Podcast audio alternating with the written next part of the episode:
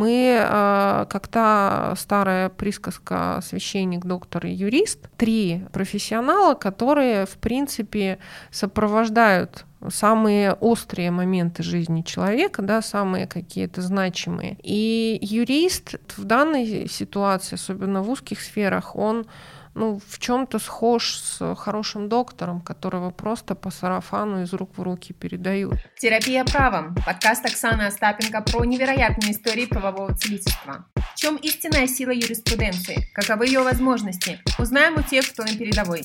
Гости подкаста – практикующие юристы. И мы верим только фактам. Привет, привет! С вами Оксана Остапенко, и вы слушаете подкаст «Терапия правом». У меня сегодня в гостях Наталья Полянчик, генеральный директор компании IP Codex. Наталья, добрый день. Добрый день, Оксана. Большое спасибо за приглашение. Рада поучаствовать. Очень рада вас видеть. Первый блок. Поехали. Блиц-вопросы.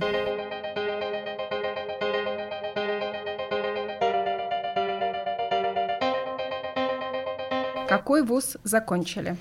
Московский государственный открытый университет. Тема выпускной работы – а, неожиданно, но авторское право. Сколько лет в профессии? 15. А, Любимое направление в праве? Тоже, наверное, не угадаете. Интеллектуальная собственность, конечно же. Найм или предпринимательство? Ну, сейчас уже, по сути, микс, но в наши непростые времена, наверное, все таки найм. А почему IP-кодекс? Intellectual property плюс кодекс, э, который в нашем понимании э, закон. А сколько сейчас э, человек в команде? Порядка 30 квалифицированных юристов. У нас вообще нет ни юристов в штате. Чем бы вы занимались, если бы не было права или ну, интеллектуальной собственности? В одиннадцатом классе выбирала между политологией и юриспруденцией. А сейчас понимаю, что, возможно, я бы еще занялась археологией, если бы не моя любимая профессия. Ого, почему археология? А, потому что открытый воздух, потому что поиски, потому что аналитика, все как мы любим. А давайте поговорим про коммуникации юриста с клиентом. Как показывает э, мой опыт, коммуникация с клиентом очень важна. Юрист должен концентрироваться не только на экспертизе. Понятно, что да, мы должны повышать свой уровень, всегда быть подкованный, но если юрист не умеет общаться с клиентом, то этих клиентов может быть все меньше и меньше, и вообще не остаться. Вот хочу поговорить с вами по поводу коммуникации юриста с клиентом. Ваши клиенты из креативной индустрии, мира Совершенно музыки. Верно. Да, творческие люди как, как с ними общаться? Вопрос на самом деле замечательный, поскольку, как в той присказке, учиться, учиться, учиться, хотя все эти три вещи совершенно несовместимы, но тем не менее, что касается творцов, креаторов, э, я их обожаю, и я всегда всем говорю, что я даже немного завидую им, поскольку я лишена абсолютно всяческих творческих талантов. Я не могу даже котика ребенку нарисовать фломастерами. Но тем не менее, а, это люди, которые э, реально в прямом смысле э, с Божьей искрой, с талантом. И, э, конечно же, это накладывает особенности и на манеру восприятия, и, соответственно, на поведение. Для нас ключевое говорить на их языке, поскольку мы, а, как юристы, мы, конечно же, а, очень часто думаем, что ну это все понятно, то, что мы говорим, с нашей терминологией, да, с вот нашими этими разъяснениями сроков, порядка обжалования, а, уровня суда, в котором сейчас дело находится. Нам кажется, что все прекрасно, все понятно, а когда ты видишь ужас в глазах человека, который не понимает абсолютно ничего, при том, что он вроде бы понимает, да, примерный порядок слов, который ты произносишь, все больше и больше стараешься доносить а, информацию простым языком.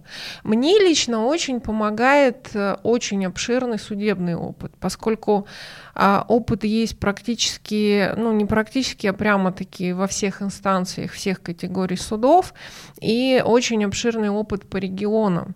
И поскольку все судьи люди, я всегда говорю, судьи это люди, и они все разные. И а, кому-то ты можешь донести очень быстро простым языком, кому-то нужно очень много ссылок на закон, то есть все зависит от а, тоже уровня восприятия человека, от его манеры общения.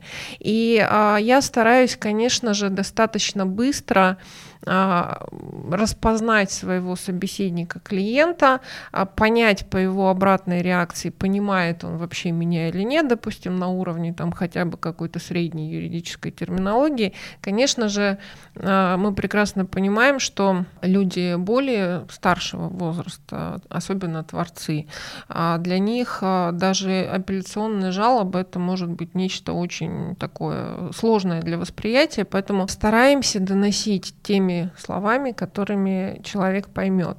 И для меня ключевое, я всегда говорю всем откровенно, и я даже была удивлена, что это воспринимается достаточно позитивно, а, я всегда стараюсь говорить правду, насколько бы а, неприятной, допустим, она не была. Бывают такие люди, и, наверное, среди творцов их может быть чуть больше, чем среди э, остальных категорий людей. А, это люди, которые хотят услышать только то, что они хотят услышать. Они будут тебя наводить на ответы, да, они будут пытаться получить из тебя ответ. Я предпочитаю озвучивать все риски, а, чтобы человек э, понимал, был морально готов. И, как показывает моя практика, мой опыт, а, это дает самый оптимальный результат, поскольку моя задача в такой ситуации по принципу сделать, что должен и будь, что будет, а, сделать все возможное, применить все свои юридические знания, совершить все необходимые процессуальные действия. Я в этом профессионал. Но когда клиент уведомлен о том, что есть разные варианты развития событий, а, у него нет каких-то завышенных ожиданий, и а, я всегда, я не могу сказать, что с осуждением, каждый выбирает свой путь сам, но э, мне крайне неприятно сталкиваться с коллегами э, с другой стороны, которые э, обещают стрекороба, которые заверяют своих доверителей, что вот прямо сейчас все будет хорошо, сейчас мы там очень много денег взыщем компенсации, сейчас вот прямо все запретим. А когда они проигрывают суд, при этом в подавляющем большинстве случаев э, такие коллеги не совершают даже минимум, допустим, процессуальных действий, которые они могли бы совершить. Вот когда а, такие коллеги проигрывают суд, они, к сожалению, очень часто начинают говорить, что суд купили, это вот каким-то образом административно воздействовали. А мне всегда искренне жаль тех доверителей, которые ну, в той или иной степени все равно были введены в заблуждение. Поэтому а, мои принципы а, доступность выражения, да, в зависимости от восприятия человека, и а, прямота, прямолинейность и правдивость информации, которую я доношу. Насколько э, клиенты из креативной индустрии, эм, скажем так, опасаются, например, судебных разбирательств? Их нужно убеждать, что, например, нужно пойти по этому пути и добиться определенного результата, попробовать добиться определенного результата. Юрист должен убедить его? Зачастую э, креаторы, творцы, они более эмоциональные, ну, как раз в силу того, что они люди талантливые, они люди увлекающиеся. А зачастую убеждать их как раз-таки не нужно, поскольку, а, особенно в случае, когда их права нарушены, а, обиды абсолютно искренние. И а, если, ну, допустим, я как юрист могу сходу оценить оценив все риски, сказать себе успокойся, угу. все пройдет и печаль и радость, то эти люди а, в случае, допустим, какого-то грубого нарушения их прав, они наоборот, они горят желанием, и иногда приходится а, уговаривать либо подождать, либо совершать более осторожные шаги. Как правило, а, проблема возникает для них очень большая, если суд э, к ним, то есть если они выступают э, ответчиком. Угу. Тогда а, приходится скорее успокаивать и говорить, что все будет хорошо, есть очень большие шансы э, выиграть, мы будем делать все, чтобы бороться. И на самом деле даже, казалось бы, очень серьезные люди с очень большим бэкграундом из мира креативных индустрий а, в случае поступления искового заявления в их отношении, они зачастую испытывают а, очень большой страх, поскольку Шок, да. И, да, и вопрос репутации, и вопрос того, что люди абсолютно ничего в этом не понимают. Но здесь опять-таки вопрос доверия, поскольку если а, клиент тебе доверяет, а, он, конечно же, будет нервничать, переживать, он, конечно же, будет а, звонить, писать, уточнять, это неизбежно.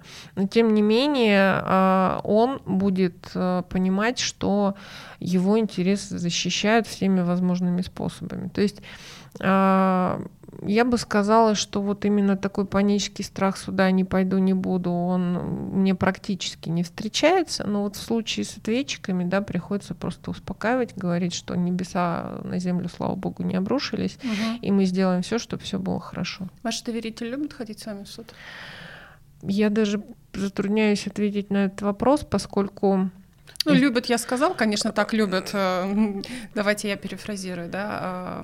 Предпочитают э, ходить э, с вами в суд, или все-таки мы, мы лучше подождем результата, да, заседания, слушания и у, я... у двери или дома, или там в офисе, в студии. Я не встречала среди своих доверителей человека, который бы горел желанием туда попасть. Да. А, и я а, настолько трепетно к ним отношусь искренне, что я делаю все возможное, чтобы они туда не попали, поскольку все мы прекрасно понимаем, насколько это нервно, насколько это шоковое состояние, выход из зоны комфорта. Мы все прекрасно знаем, сколько мы времени наращиваем брони, сколько нужно часов на налета, чтобы у тебя перестал дрожать голос, трястись руки, да, ты перестал там от каждого громкого звука шарахаться. Поэтому а, я предпочитаю, чтобы они а, находились в спокойной обстановке и занимались своими делами, в то время как профессиональные юристы защищают их интересы. И а, мы а, за всю мою практику прекрасно обходились э, по такой схеме. Более того, а, все случаи, когда а, творцы, заслуженные, уважаемые, приходили в суд, а, они были моментом такого ну, я бы сказала, сожаление, в том числе для нас, юристов, поскольку, безусловно, они начинают нервничать, безусловно, для них это абсолютно непривычная среда, безусловно, они не понимают вот этих всех тонкостей, и а, каждый раз это оборачивается тем, что а, суду приходится приложить максимум усилий, чтобы добыть ту информацию, которая требуется, то есть какие-то конкретные вопросы по существу спора, там, без эмоций, поэтому а, ну, я предпочитаю, чтобы мои доверители э, были в покое и ждали моего звонка по результатам судебного заседания. Какими качествами юрист должен обладать, чтобы правильно настроиться на, на, на волну да, клиента, научиться говорить на его языке? Кстати, вот что значит говорить на языке клиента? Я, чем дольше я работаю, чем больше у меня опыт э, абсолютно различный, в том числе вот у меня первый опыт э, участия в подкасте. Спасибо за приглашение еще раз. Но чем больше и больше я выступаю на различных мероприятиях, да, там я начинаю вести лекции, а, причем в том числе для креаторов, тем больше я понимаю, что мне, например, очень сильно пригождается а, весь тот массив информации, э, почерпнутый из книг по психологии я начинаю немножко сожалеть, например, что у меня в бэкграунде нет никаких курсов актерского мастерства. Не потому, что я хочу там что-то там такое изобразить, да, потому что как минимум а, ставят голос и а, ставят жестикуляцию. Поскольку а, когда ты ловишь волну с человеком, вот это вот дублирование жестов, да, какое-то дублирование мимики, оно тоже играет значительную роль. И я стараюсь максимально а, все мысли а, какие-то фоновые отключить. То есть я стараюсь а, слушать только этого человека, я стараюсь вникать только в его проблемы в моменте,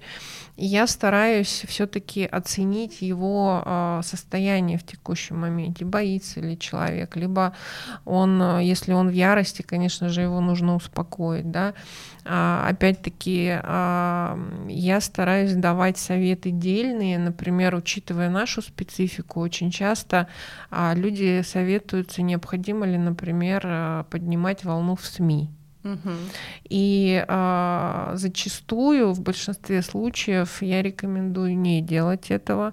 Но мы же тоже прекрасно понимаем, что если ты просто там сказал несколько слов, человек остался при своем, пошел и сделал. Да.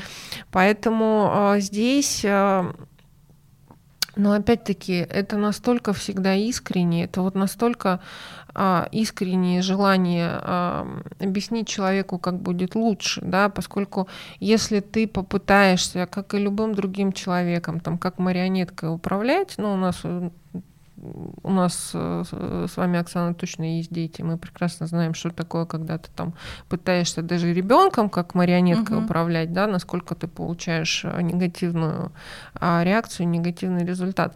Здесь перед тобой взрослый человек, человек всегда при всем при этом добившийся многого в жизни.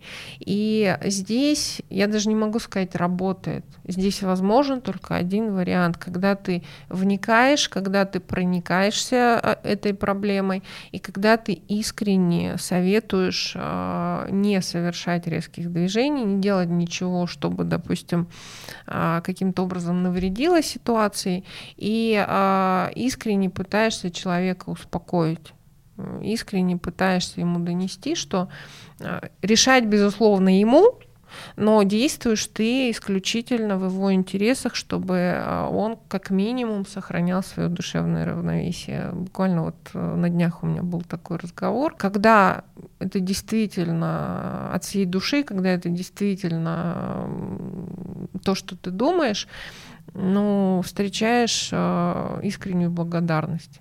Да, бывает, конечно, когда вот действительно бывают моменты, когда особенно э, очень уважаемых творцов, э, особенно очень сильно обижают, да, очень грубо нарушают их права, испытывают очень сильные эмоции, конечно, те или иные советы они просто не хотят слышать, скажем так.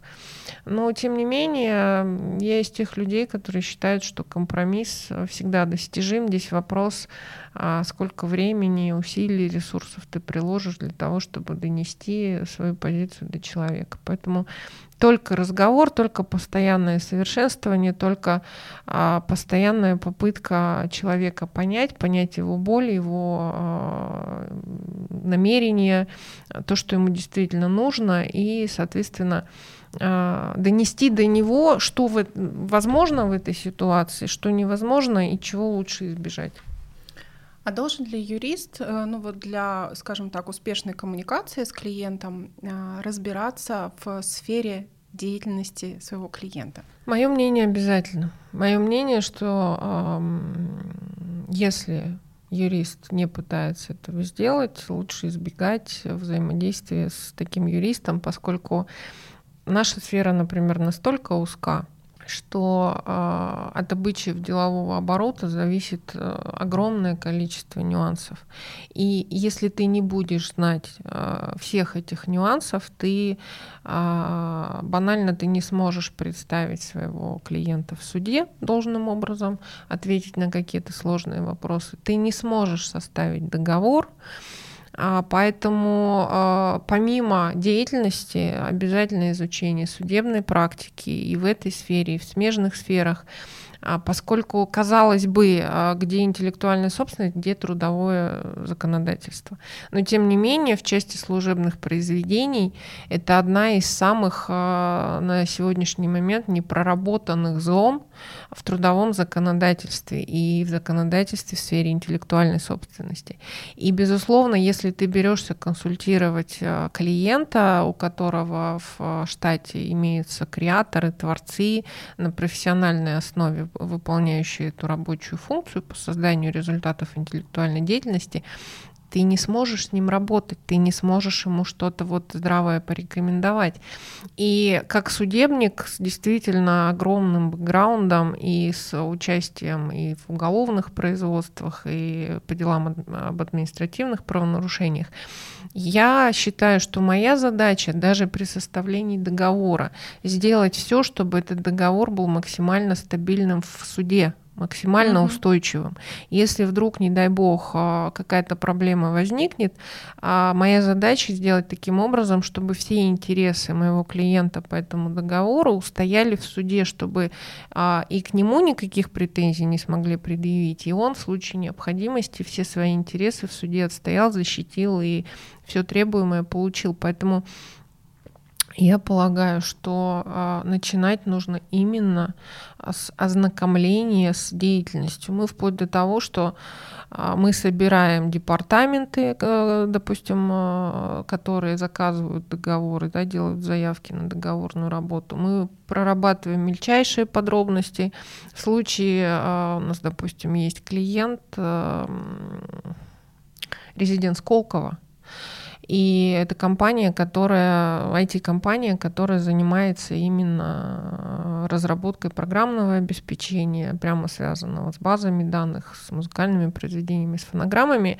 Они еще при этом а, имеют значительный пул внешних договоров с внешними контрагентами в части интеллектуальной собственности.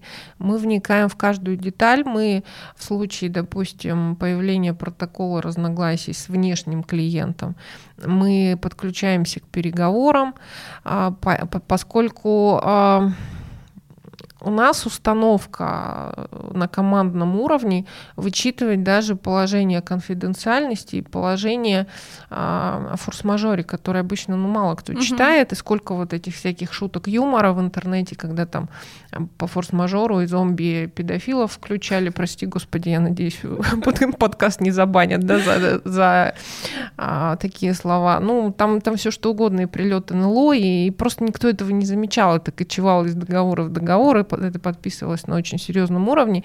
Но на самом деле а, мой подход э, не серьезных положений в договоре нет. Угу. А уж в исковом заявлении или тем паче в отзыве на исковое заявление в принципе ничего несерьезного быть не может.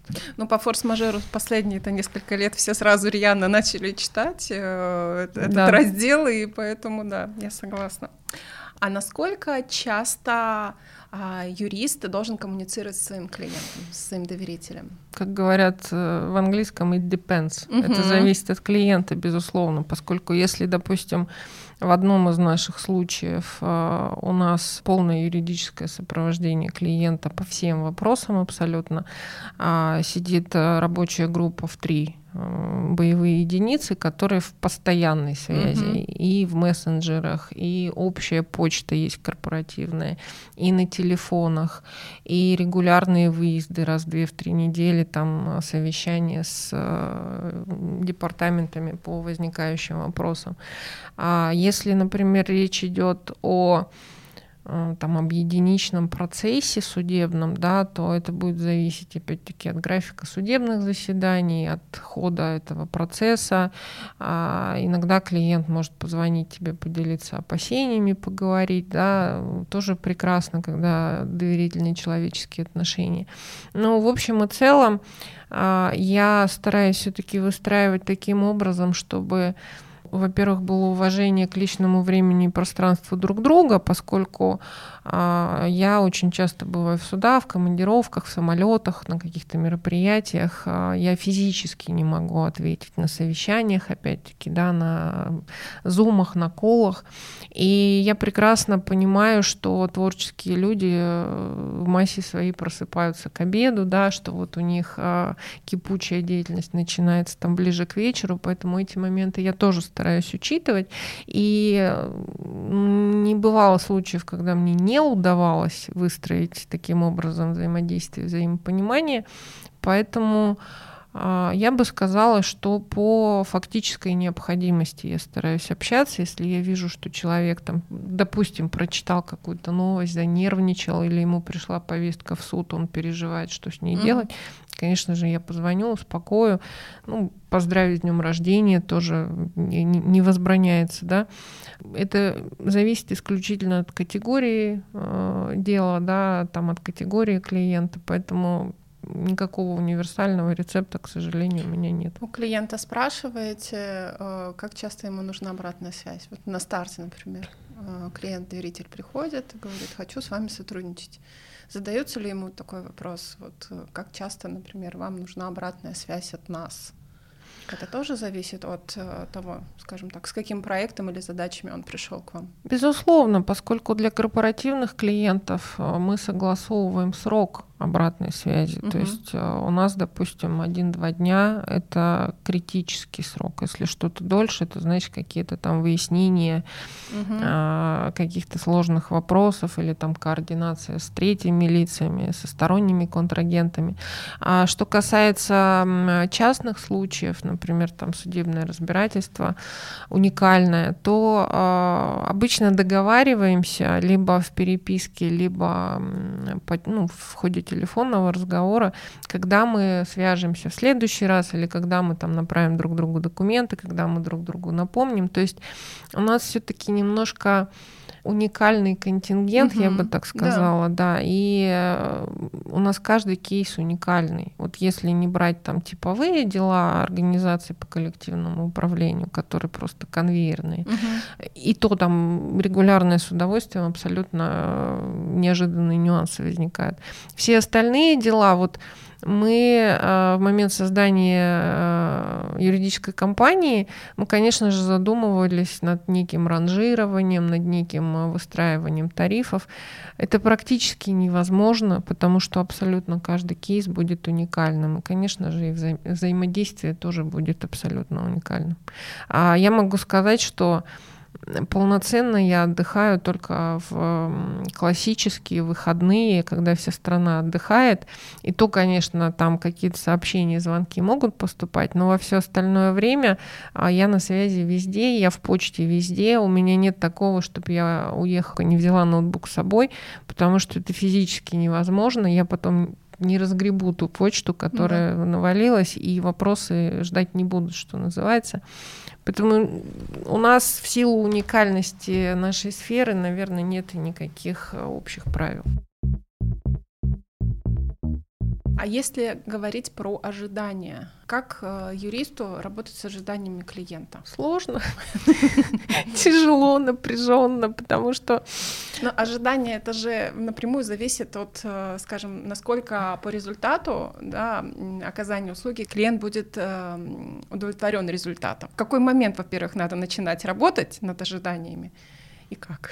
Я могу рассказать э, о кейсе, о котором я как раз хотела, как одном да. из своих самых любимых Можем, рассказать. Да, плавно да. перейти к кейсам. Так.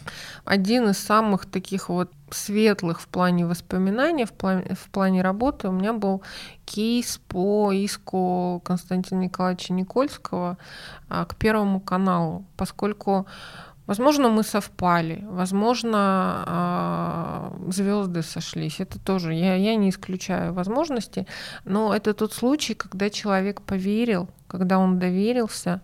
И а, я полагаю, что немаловажную роль сыграл как раз тот факт, что я сразу все риски обозначила. Это опять к вопросу ожиданий, поскольку, как мы все знаем, а, Гражданский кодекс, статья 13.01, нам дает вилку от 10 тысяч до 5 миллионов да. рублей за угу. каждый случай нарушения. У нас был факт нарушения прав на два произведения, и я могу сказать, что, конечно, а, обидели очень сильно Константина Николаевича, поскольку он никому не разрешает исполнять свои песни. Он считает, что никто так хорошо их не исполнит, их только испортят. К сожалению, мое личное мнение, которое ну, совершенно не претендует на экспертную оценку, но я могу сказать, что исполь... ну, вот в том использовании, которое было, безусловно, это было на порядке хуже, чем исполняет Константин Николаевич. И, конечно же, так как он, никогда и никто не, не смог и не сможет исполнить его произведение. Я не так давно была на его концерте, он концертирует. Это человек, который работает над собой постоянно, который филигранно исполняет вот в ходе каждого концерта свои произведения, и он просил не использовать, угу. он просил не трогать, поскольку это его жизнь, это, это дело его жизни, и ну, его просто обидели.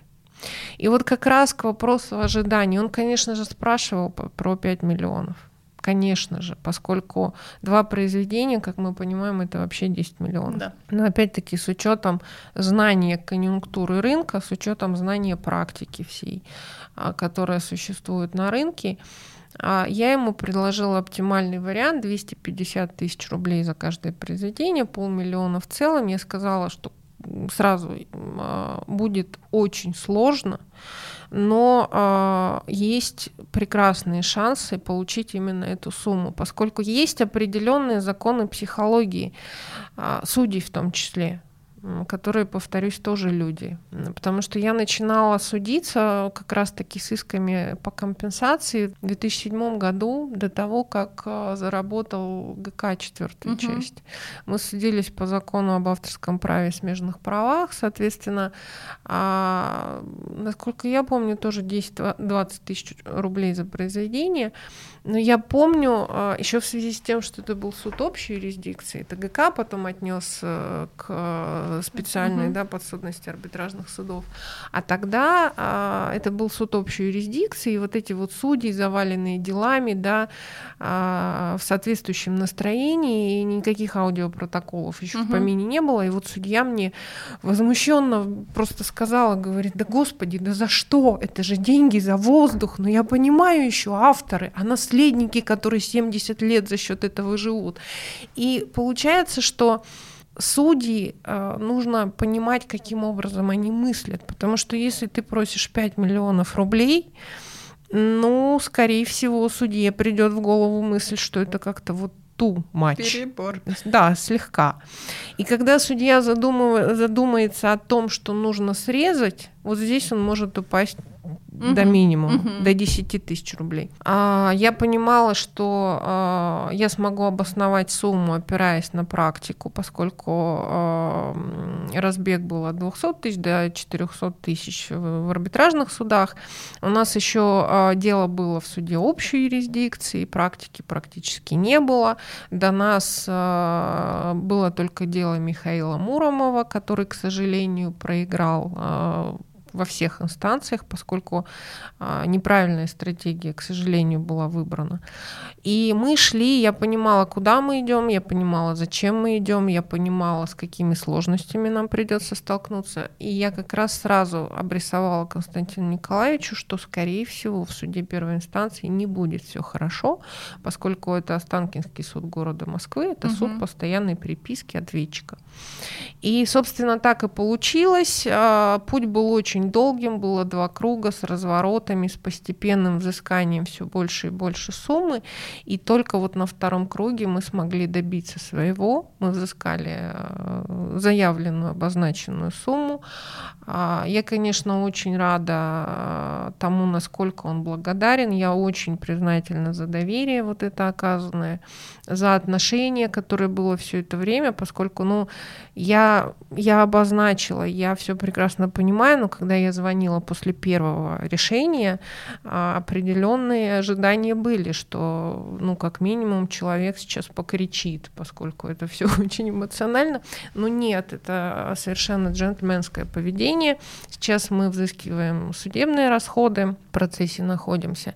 И я должна сказать, что вот работа именно с потолком ожиданий, она очень важна, поскольку я сейчас очень внимательно наблюдаю за процессом Юрия Лозы, Лозы, который параллельно идет след вслед за нами. Единственное, что они пошли немножко другим путем, они пошли через Мосгорсуд, через угу. блокировку. И там как раз речь шла о том, что там были заявлены миллионы рублей. И э, если первая инстанция еще удовлетворила, по-моему, миллион рублей, то вторая инстанция упала до 200 тысяч. Угу. И сейчас уже касаться, и сейчас уже вопрос, что там вообще останется. То есть я сразу риски вот эти я понимала, и мне именно как а, профессионалу-судебнику мне очень интересно, что же будет на выходе, поскольку я знаю, как яростно сопротивляется ответчик. Действительно, они э, в плане процесса они бьются очень сильно. И э, здесь э, с э, ожиданиями и с пределом возможностей работать нужно очень конкретно. То есть, опять же, мы вернемся вот к тому, что клиенту нужно говорить правду. Обязательно.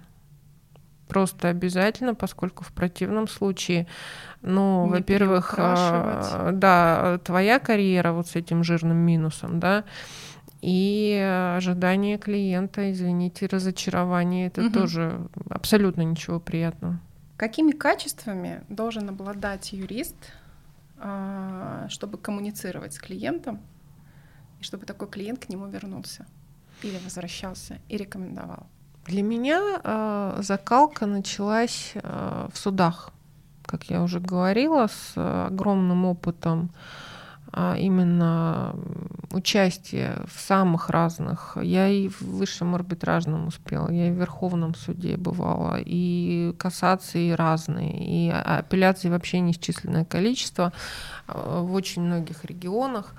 Вот я очень хорошо помню свое состояние, когда я пришла в один из первых процессов. Э, процессов это была типичная дебиторка. Я была настолько не в контакте с судьей. Я настолько не понимала, что происходит. Судья ушла на 40 минут. У меня просто был нервный срыв, меня все трясло, я ерзала, потому что я вообще не понимала, что там происходит.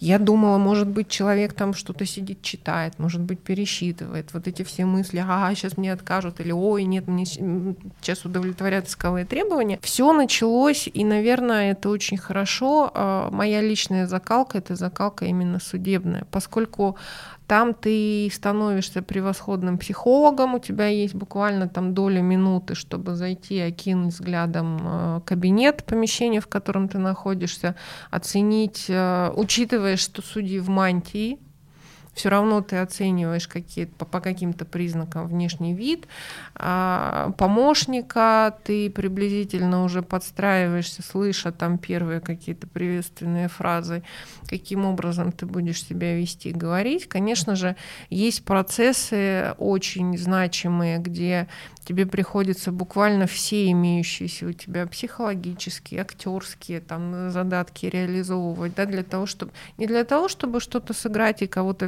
ввести в заблуждение, просто для того, чтобы донести именно то, что тебе нужно донести. Поэтому с клиентами вот после такой закалки я особо никогда проблем не испытывала а, если ты научишься быстро включаться вот в этот судебный процесс, я даже понимаю для себя, что это как будто такое немного другое измерение и другое состояние сознания, поскольку ты находишься в ситуации, когда от тебя решение не зависит, а ты должен свою вот эту правоту донести до человека, который это решение будет принимать. И это очень сильно заставляет тебя пересматривать каждый свой поступок, каждое свое слово именно в плане, насколько ты сможешь, ну, по сути, договориться с угу. человеком.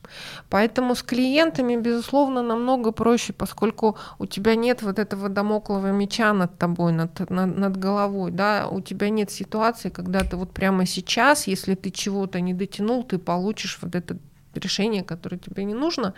И, конечно же, э, мне проще вот какими качествами, я повторюсь, э, для меня ты должен отключиться от всего, при всем, что сколько бы у тебя дел ни было, ты должен быть в этом моменте только с твоим клиентом. Пожалуй, я могу сказать, я не приемлю состояние, я все знаю, я все умею, мне больше нечему учиться. А при всем при том, что наша сфера, я уже, наверное, в десятый раз сегодня это говорю, она предельно узкая постоянно перечитываем кодекс, угу. мы постоянно перечитываем процесс, мы постоянно перечитываем все постановления, которые имеются а, в нашей части, поскольку это каждая ситуация, это какой-то разворот, какой-то норм, э, нормы заново.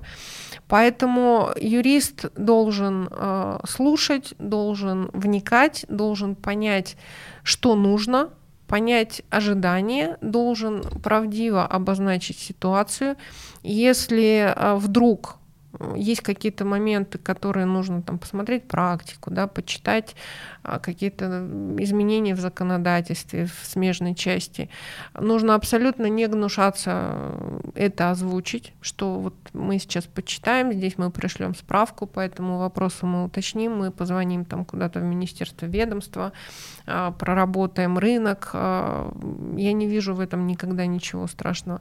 Соответственно, задача ты должен быть полностью заточен на своего клиента и на то, чтобы сделать ему хорошо. Я всегда своим коллегам, которые приходят ко мне в команду, особенно молодые, я всегда им говорю, что мы должны очень четко знать свое место. Мы, э, как та старая присказка священник, доктор и юрист, э, три э, профессионала, которые, в принципе, сопровождают самые острые моменты жизни человека, да, самые какие-то значимые.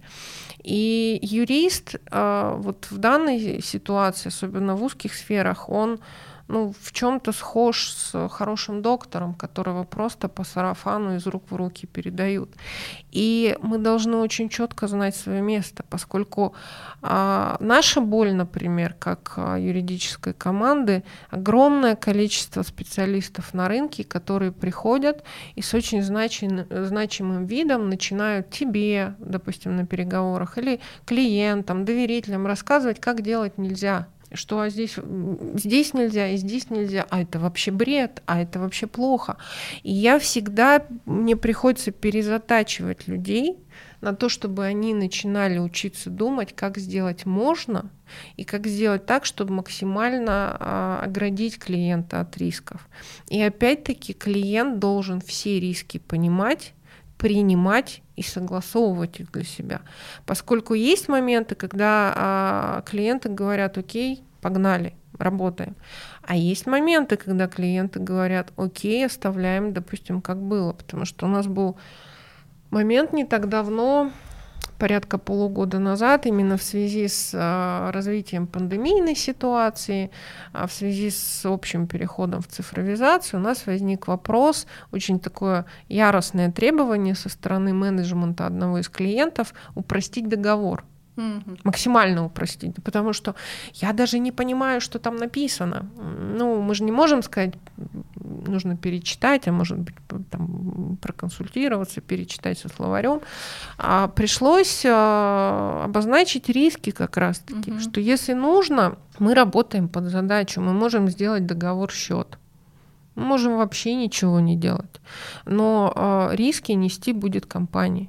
И после этого ни одного изменения в договор внесено не было. То есть э, полный комплекс и заточка исключительно на интересы клиента. Для меня а, это ну, основная, главная составляющая именно юридической профессии. Поскольку я всегда своим клиентам говорю, особенно уважаемым, особенно а, тем, которые дорожат своим временем, своими нервами, я говорю, что для меня главнее всего их благополучие. Я найду дела, в которых будут громкие судебные победы, у меня дел много, мне не принципиально довести ваше дело там, до каких-то невиданных высот, получить э, какое-то там решение и пропиариться. Для меня важнее всего благополучие. Если а, есть предложение договориться, и эти условия для вас приемлемые, пожалуйста, давайте договариваться, чтобы вы просто дальше не нервничали. Угу. Поскольку я знаю, что есть коллеги, которые а, да, они стараются сделать все, чтобы не было этого мирового соглашения. Угу. Поэтому юрист это, может быть, это в, в какой-то мере для кого-то обидным прозвучит, но это именно сфера услуг. Угу. И об этом не нужно забывать. В завершении выпуска попрошу рассказать какой-то курьезный случай из практики, ну или анекдот про юристов. Ну, это был, пожалуй, микс, поскольку это были достаточно тяжелые напряженные переговоры с достаточно постоянным контрагентом, а достаточно известный а, организатор а, гастрольно-концертных мероприятий. Но сейчас это уже не актуально, но это было лет 10-12 назад. И он человек очень возбудимый, тоже очень такой творческий. И, естественно, ему очень часто не нравилось то, что я говорю, поскольку я юрист, а он не юрист. И в один прекрасный момент а, а он еще очень любит кричать. Ну, не потому, что он хочет кого-то оскорбить, а потому что он таким образом вот свои эмоции выражает. А когда мы прошли вот эту стадию, когда мы поняли, что кричать бесполезно, что все будет продолжаться в том же духе, вот после одного из разговоров, когда он чего-то яростно от меня добивался, какого-то ответа, а, я говорила одно и то же, все, что я могла сказать про нормы закона, про практику. И он рассказал мне анекдот. Говорит, вы знаете, Наталья, я вот каждый раз с вами разговариваю и вспоминаю анекдот гондола воздушного шара. В ней очнулись два человека. Неожиданно для себя. А высоко в небе. И один другого спрашивает, что происходит, где мы находимся. И э, второй человек отвечает, мы находимся в гондоле воздушного шара. И первый ему говорит, дайте я угадаю, кто вы по профессии. Вы юрист. Второй спрашивает, как, как вы могли, как, как, как вы угадали? Потому что только юрист может дать исчерпывающую информацию, не дав при этом никакой полезной информации. Поэтому после этого анекдота, который я запомнила на всю свою жизнь, я стараюсь все-таки не уходить в КВИстику и э, выдать э, информацию полезную, а не ту, которая очень красивая и очень четко по закону. Спасибо большое. Мне кажется, это первый анекдот, э, за все время существования э, терапии правом. Э, спасибо большое.